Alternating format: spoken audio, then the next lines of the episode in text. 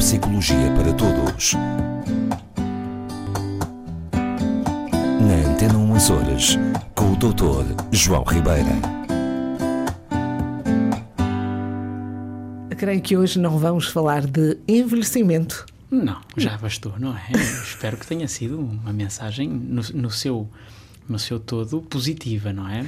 Pois é.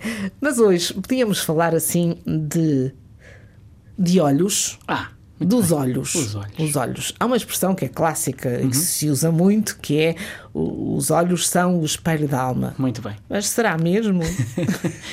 Olha, é de mais que uma maneira. Ah, até neuropsicologicamente, já viu?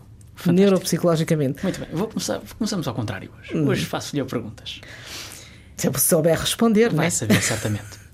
Porquê é que a Rosa, ou melhor, que correlatos, que exemplos encontra a Rosa de os olhos serem o espelho da alma? Bem, eu, eh, eu, não, eu não estou aqui para falar de mim, mas, mas eu própria tenho um problema com os meus olhos, que não são azuis. Também não sou alta nem loura. Os olhos são castanhos. Ah, mas eh, mesmo com a família, com os meus filhos, eh, e isso também acontece com outras pessoas também, quer dizer, basta um olhar do pai ou da mãe, eles já percebem se estão de acordo ou não. Sim. Mas também há assim, tipo, episódios que é estarmos a ouvir uma conversa e a pessoa estar a exagerar naquilo que está a dizer e só de olhar, também já me aconteceu olhar para, para a pessoa em causa, ela disse: Ah, não, se calhar não é bem assim. Corrigiu a Corrigiu, mentira. não é? Belíssimo, belíssimo. E, hum, e às vezes eu digo que apetecia meter óculos escuros. Tão interessante. Sabe que, efetivamente, o- os olhos são, são elementos de comunicação. Nós vimos justamente numa fase, até fizemos na altura um programa sobre isso, há, já há tempos, hum, que era o uso dos olhos como complemento ah, ah, da nossa hum, percepção do estado de, de humor e de alma do outro. Ah, no tempo da pandemia, que andávamos todos de máscara Sim, sempre, não é? exato. Passámos a utilizar muito mais a, a leitura dos olhos como enfim, como uma ajuda para percebermos o estado do outro, não é? Pronto. E, e- e dessa forma, é totalmente verdade que os olhos manifestam para aqueles que estão mais atentos e também que nos conhecem hum, o nosso estado de espírito. Se estamos curiosos, se achamos que a pessoa que está a mentir, se, se estamos contentes, se estamos zangados. Até, se- até vemos os olhos tristes quando alguém está, está, Muito está triste Sim, ou sim, deprimido. Percebe-se perfeitamente. O olhar é bastante. Há, e há olhares muito cheios de vida, de brilho, Sim. e há olhares mortiços. Muito bem. Tudo isso, não é? Mas quando eu disse que até, além disso, neuropsicologicamente e neurofisiologicamente é verdade, sucede um um fenómeno que é o seguinte. Vai contar-me. Vou. Ah, quando, por exemplo, os olhos, a pupila dos olhos dilata, ah, isto, isto foi feito para já só em ratinhos, para, para experimentar.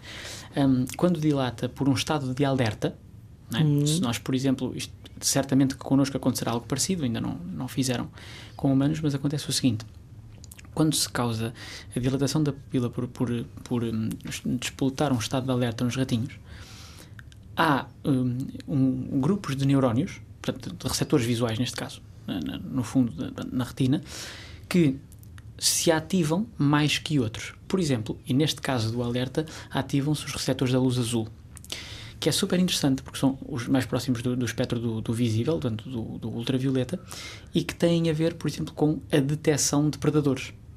Ok? Quer dizer que não só eu reajo, vamos supor, né, se eu apanhar um susto, ou se eu vir algo que é assustador para mim, normalmente as pupilas dilatam. Sim, como dilatam quando eu estou com medo, quando dilatam quando eu estou ansioso, como dilatam quando eu estou com alguém de quem eu gosto muito.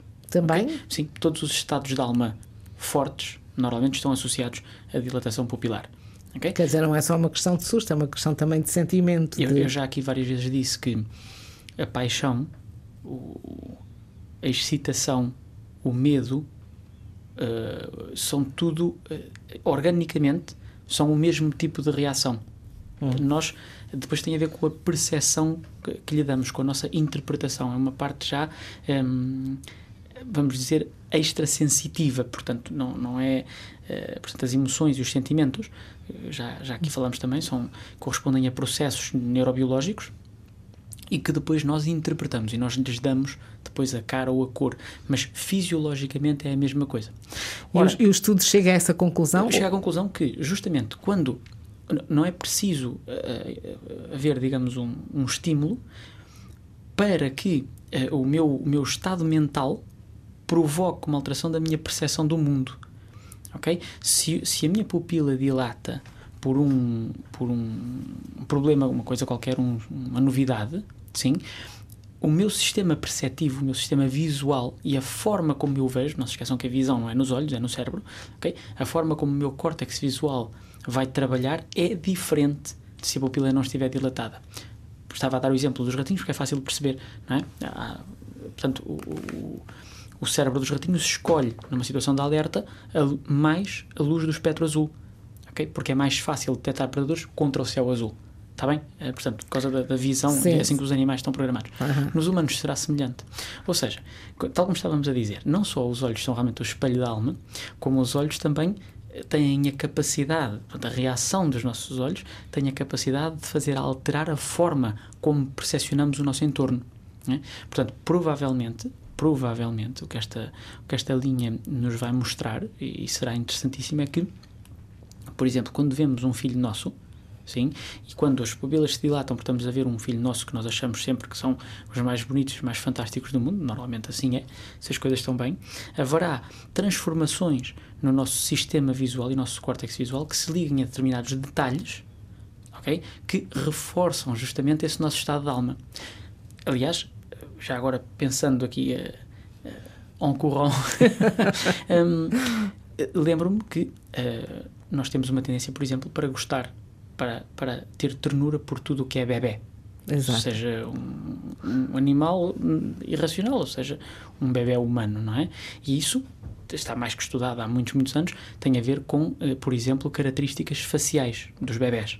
É? que normalmente têm uns olhos grandes em relação ao, ao, tamanho da cabeça, são mais redondinhos, etc. Todas estas características nos despertam, por exemplo, ternura. Certamente que o nosso sistema visual, quando percepcionamos uma destas criaturas bebés, se ativa de uma forma totalmente diferente do que, do que se ativa quando eu vejo uma pessoa adulta, por exemplo. Será okay? diferente. Completamente claro. diferente. Portanto, os olhos têm realmente aqui um papel extra. Não só servem para vermos as coisas, mas também influenciam justamente a forma como processamos o estímulo visual segundo o nosso estado mental. Ok?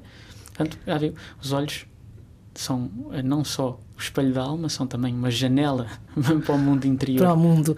E também servem muitas vezes de, de mote para escrever poesia, mas isso é para os poetas. Deixamos a poesia para os poetas. Até para a semana. Até para a semana, muito obrigado.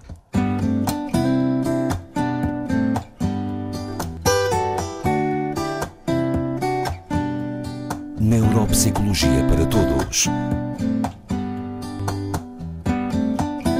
Antena 1 Horas, com o Dr. João Ribeira.